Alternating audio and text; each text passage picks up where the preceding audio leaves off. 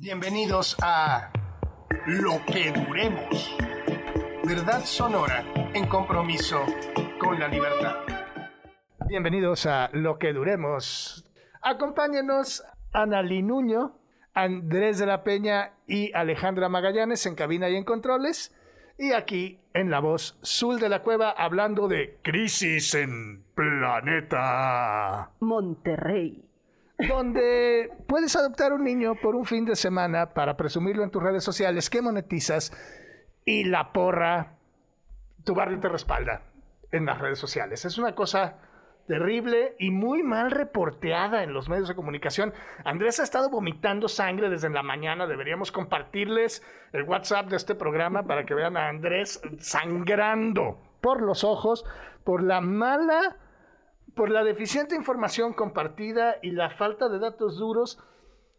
Vamos, va- Anari, ¿por qué no das el contexto? Porque a mí también ya me dio un telele de coraje. Bueno, ay, ¿por dónde empezamos? Bueno, a ver, La pareja Disney, perdón, perdón, perdón. Sí, la gobernadora de Nuevo De León. Nuevo León. Este, no, a ver, pues yo creo que empezamos por donde empe- se debe de empezar. La crisis ya llegó a niveles que ni ellos esperaban, seguramente. Cada día hay más organizaciones y dependencias de gobierno que han fijado una postura por la adopción temporal, que sigo preguntándome qué es eso. Es una opción de fin de semana sin papeleo, sin protocolos. Y porque quiero. Y- y- y gracias, Samuel, por seguir mis locuras. Exacto, ¿no? Que además así lo puso en redes. Sí, sí, no lo dije nomás porque claro, sí. Claro, ¿no? Gracias por romper la ley conmigo, Cora. Y bueno, eh, se han inici- iniciado investigaciones, guiño, guiño, o sea, a ver a dónde paran. La verdad yo no creo que lleguen a mucho, pero desde el DIF estatal, desde el DIF nacional, la Comisión de Derechos Humanos de Ponte Nuevo, Ponte León, Ponte en adopción de fin de semana. la Procuraduría Federal de Protección de Niñas, Niños y Adolescentes. Y bueno, ya lo dijimos ayer. ¿Qué han dicho por lo menos las autoridades? La Procuraduría y el DIF dicen que nanáis, que ese programa no existe en la legislación vigente, que se vulneraron los derechos a la intimidad y a la protección de datos personales del menor y que cualquier persona que quiera acceder a un proceso de adopción debe contar con un certificado. Mismo que Mariana dijo que no tenía. Fosfo. Fosfo. Sí, ahí está el video en redes, búsquenlo. Ella misma lo reconoce. Yo no tengo ese documento. Y- Yo no estoy certificada para el acogimiento. Y entonces vamos a ver si entiendo de entender. Se, se llevaron a un niño de un albergue sin ningún protocolo. Lo presumieron en sus redes sociales, a pesar de que es un niño con problemas de salud y un niño pues vulnerable y sin familia, ¿no? Y lo regresaron al albergue después de eso sin ninguna intención de adoptarlo. Los protocolos del programa dicen que pueden tener un hogar temporal en lo que les encuentran un hogar permanente. Hay que distinguir entre adopción y acogimiento y decir que no pueden ni adoptar ni acoger. No tienen permiso para ninguno de los dos. Pero a ver, Zul. ¿Para qué hacer explotar una bomba? Tan fácil que era comprarse un Tamagotchi, cuidarlo fin de semana, después apagarlo, regresarlo o meterlo en el cajón y ya. Para los que nacieron en 1990, el Tamagotchi es un llavero que cuidas y que si no le das de comer se muere. Lo cuidas por un fin de semana si lo que quieres es cuidar a alguien, ¿no? Y ya. Sí, o sea, además, ¿por qué vulnerar los derechos de un menor? Y puedes presumir tu Tamagotchi en redes sociales y ser súper cool. Exacto. Pero, pero eso no se debe hacer con un niño, ¿no? Y hay que decir que Mariana, la gobernadora, ¿cómo se ha pedido Mariana? ¿Rodríguez? Ah, no, perdón, el gobernador es el marido, este, Samuel Rodríguez. Samuel, ¿sí, Rodríguez? No, Samuel García. Samuel Samuel, bueno. Samuel García, el esposo, y la gobernadora Mariana Rodríguez. O Perdón, al, al revés, revés. O al revés. o- o- que da- es lo mismo, pero no da igual. El caso es que ella monetiza sus redes sociales. Y este es el precedente grave. Porque monetizó la imagen de un niño, ¿no? Es decir, ella está haciendo dinero de este escándalo. Porque sus redes se están moviendo.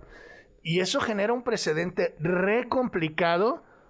Y hay un tema, pues, de que no se debe permitir hacer negocios con los niños huérfanos. Así de duro. Así de duro. Incluso la, la organización Save the Children pues ya justamente el día de ayer adelantábamos esta parte del posicionamiento que ellos señalaron, fueron muy directos con las acciones en las que incurrieron la gobernadora de, Nuevo León. Que el gobernador es el marido. esto es sexismo. Perdón. Eh, también es cierto, pero... pues ella, eh, eh, la organización dice, puede haberse cometido inclusive el delito de trata de personas por usar su imagen con fines políticos y mercantiles en las comunicaciones de sus redes sociales. Así de duro y a la cabeza azul. Ouch.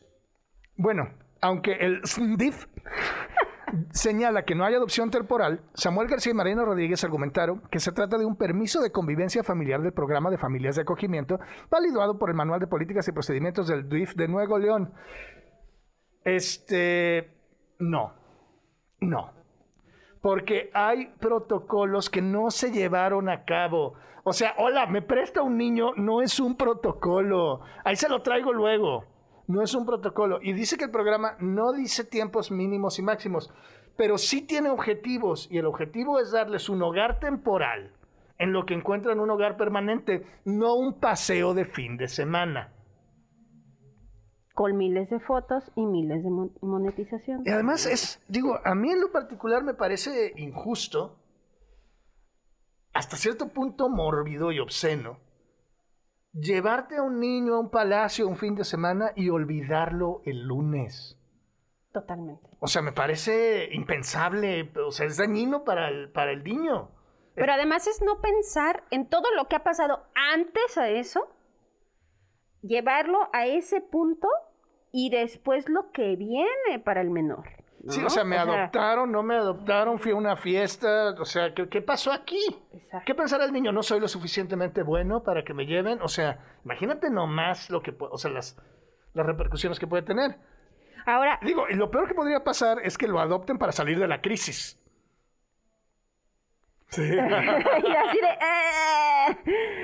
Pero, además, según la legislación y según lo que han dicho los especialistas en diferentes medios de comunicación, es que además ese programa es para niños mayores de 6 años. El niño en cuestión, del que no vamos a decir sus nombres ni datos personales, porque eso también es una vulneración a sus derechos. ¿Oyeron, compañeros? este, tiene cinco meses cinco meses. Y por cierto, el día de hoy, ya hasta cabecita de algodón habló del tema. En la mañanera, el presidente Andrés Manuel López Obrador dijo, nosotros no nos vamos a pelear, que cada quien haga su juicio, que actuemos con criterio. Yo estoy muy contento porque estoy percibiendo un cambio de mentalidad. Y esto también, este cambio de mentalidad, lo señaló un poquito más para tirarle a los medios, que han apoyado mucho a los gobernadores de Nuevo León y que ahora los están criticando. Es la pareja, vamos, vamos llamándoles la pareja reinante. Ahora, ¿cuál es el proceso para la, la, certificación de una familia de acogida? El solicitante debe presentar una solicitud y documentación completa ante la Coordinación de Familias de Acogida los solicitantes deben informar por escrito a la Procuraduría de Protección de Niñas, Niños y Adolescentes, incluyendo claramente cuáles son las modificaciones que se han suscitado en la información manifestada. Luego, el solicitante entrega la documentación recibida por la Coordinación de Familias de Acogida, debe presentar, debe presentar pruebas, documentos, declaraciones, bajo protesta de decir verdad. Luego, la Coordinación de Familias de Acogida investiga el expediente administrativo y asigna equipo multidisciplinario. Recibe la documentación del solicitante y genera un expediente administrativo. Asigna el equipo multidisciplinario, el cual está formado por un trabajador social, un psicólogo y un abogado. Se aplican diligencias y evaluaciones. Aplican al solicitante los estudios socioeconómicos, psicológicos e informes psicosociales y todas aquellas diligencias necesarias que si se hubieran llevado a cabo no les hubieran prestado el niño a ese par. Y me faltan muchas cosas. Se genera información propuesta. El equipo multidisciplinario emite un informe de propuesta con las características propias de la familia solicitante. El documento indicará si la familia es idónea o no para realizar el acogimiento. Luego, tienen que tomar un curso especializado para obtener la certificación. Luego de acudir, le dan un acta circunstanciada. Luego pasan un consejo de evaluación. Luego realizan una propuesta, se fija fecha y hora presunta mediante un archivo electrónico. Eh, bueno, es un nudo ciego. El tema de plazos mínimos y máximos sí los pone, sí, sí. Pero bueno, nos tenemos que ir a corte, vamos a volver con una entrevista, regresamos a Crisis en Planeta Monterrey.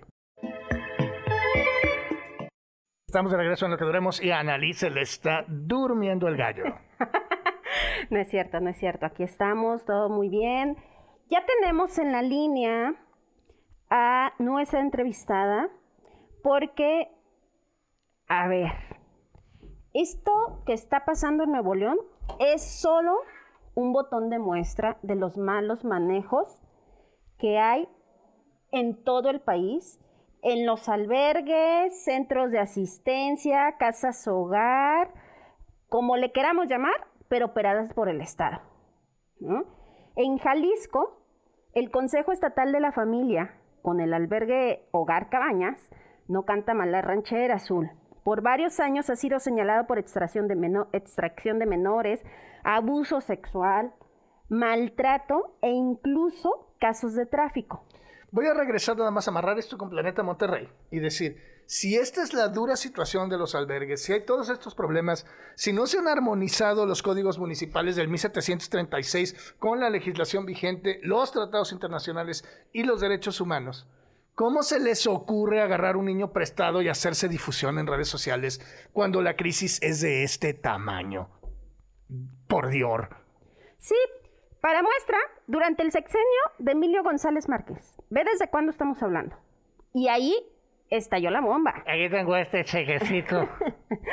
en esos momentos, la directora del Consejo Estatal de la Familia, Claudia Corona, fue denunciada por malos manejos. ¿Qué pasaba? A decenas de familias les quitaron a sus hijos por criminalización por estatus socioeconómico educación. Básicamente les decían, si eres mal ejemplo, si no sabes escribir o eres pobre, dame a tu hijo y no lo vuelves a ver. Muchas de estas pregunta, Pregunta, ¿El gobernador de Nuevo León es un ejemplo de mal ejemplo? pues. ¿Sabrá escribir? Eso después lo podríamos comprobar. Bueno, sí tuvo un duro periodo de tiempo donde tuvo que ayudar a su papá a cargar palos de golf. Sí, sábados en la mañana y demás. Entonces, sí debe tener muy forjado el carácter, pero sigamos. Pues bueno, pues muchas de estas familias que fueron afectadas por este consejo jamás volvieron a ver a sus hijos. Otras llevaron muchos años de lucha. De ahí nace el movimiento Carriolas Vacías. Nuestra entrevistada del día de hoy es Lorena Valadez, justamente la fundadora de Carriolas Vacías y activista. Lorena, buenas tardes, ¿cómo estás? Hola, ¿qué tal, Buenas, buenas tardes. Un placer tenerte por acá, Lorena.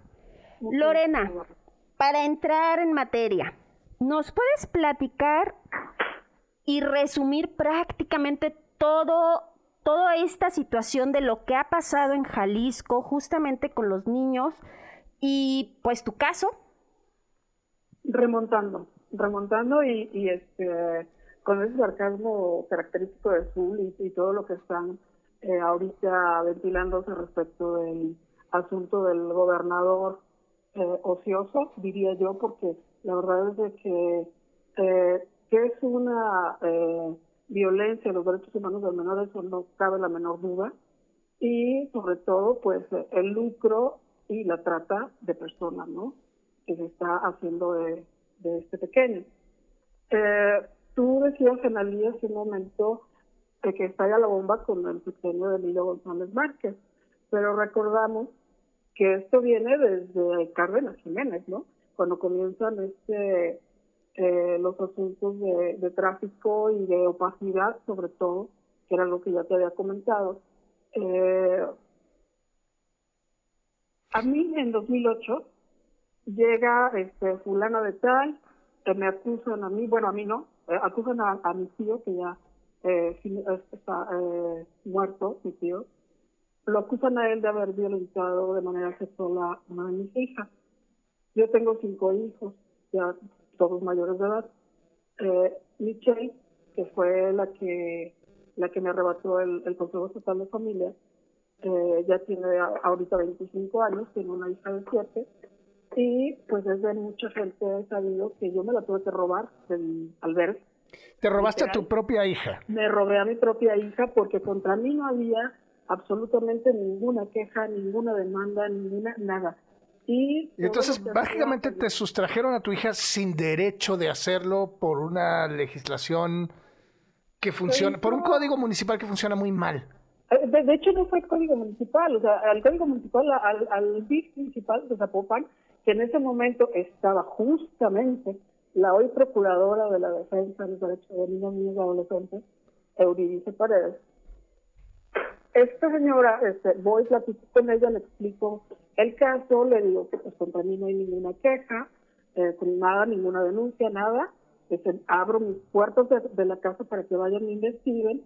Y pues no, esta señora dice que le correspondía al viceestatal, o sea, al Consejo Estatal de Familia, ya extinto porque gracias a, a todo lo que se pudo denunciar a través del momento de la Social Carriolas Vacías, pues tuvo que salir por la puerta de atrás, ¿no? Junto con la señora Amparito del hogar Cabañas en ese momento. Y eh, sabemos que hubo desde eh, tráfico de influencias, violencia sexual, como bien niños que se jugaban en los albergues, eh, maltrato, inclusive del mismo personal que trasladaba a, a peritaje, supuestamente, y eso quedó, pero documentado y es algo que a mí me, me llena de rabia recordar, la verdad, eh, de uno de los abogados eh, que forcejea con uno de los menores, ¿no? Sí. Hablamos de vicios y de cosas que no se vale.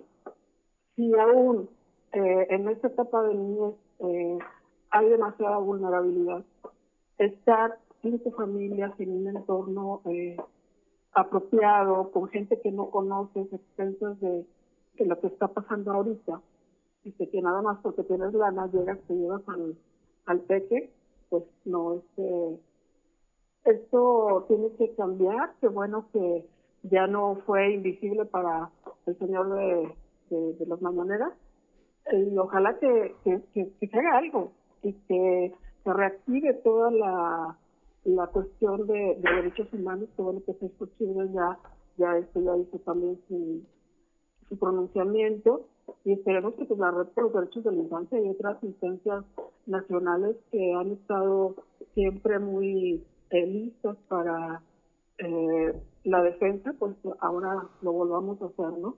Lorena, han pasado 14 años desde que te arrebataron a tu hija y años después la pudiste recuperar.